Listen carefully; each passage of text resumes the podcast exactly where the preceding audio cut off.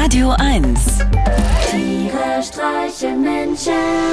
mit Martin Gotti Gottschild und Sven Phantom. Gotti, hallo. Du, ich bin gerade wieder auf äh, topwitze.de unterwegs und den hier muss ich dir erzählen. Pass auf. Ein Mann hält an der Kreuzung neben einer Frau, kurbelt elegant das Fenster runter. Die Frau kurbelt auch das Fenster runter und lächelt ihn an. Und der Mann lächelt zurück und sagt, na, haben Sie auch gerade ihn fahren lassen? Entschuldigung, haben Sie auch gerade ihn fahren lassen? Gut, oder?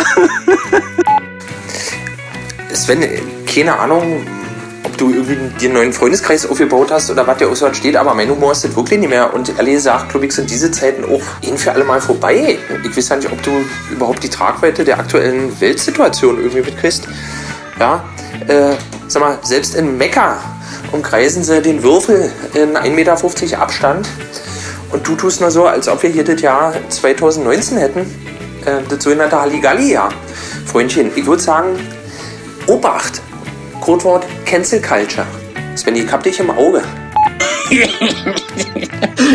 Gotti, ey, du, du Wendehals. Hast du dich von der aktuellen Lage völlig umkrempeln lassen oder was?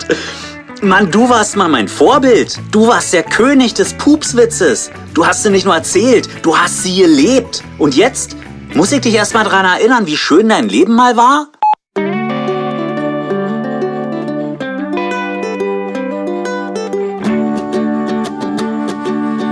Kannst du dich erinnern, vor noch gar nicht langen Zeiten konnte man noch Freude mit nem flachen Witz verbreiten.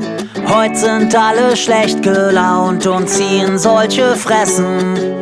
Doch was wirklich wichtig ist, das haben sie vergessen. Frieden und Fäkalhumor, ich mir den Himmel vor. Frieden und Fäkalhumor. Schlimme Dinge muss man heute als Komödiant kredenzen. Kabarett statt Anekdoten über Flatulenzen. Sicherlich auch Frieden liegt mir irgendwie am Herzen. Wichtiger sind Gags mit knatternden Poperzen. Frieden und Fäkalhumor, Frieden und Fäkalhumor. Ein Peace-Zeichen aus Kot am Ohr. Frieden und Fäkalhumor. Manche Leute meinen, dieser Ansatz wäre nicht richtig. Frieden wäre für Fäkalhumor doch viel zu wichtig. Doch wozu braucht man Frieden, wenn nicht für Fäkalhumor? Auch Gandhi war mal kacken, stell dir das doch mal vor. Frieden um des Friedens willen fehlt irgendwie der Sinn. Klar, Politik ist lustig, doch da ist noch viel mehr drin. Stimm ein Lied über Scheiße an und alle singen mit. Selbst John Lennon sagte schon, give peace a shit. Frieden und Fäkalhumor, Frieden und Fäkalhumor. Kommt und singt es laut im Chor.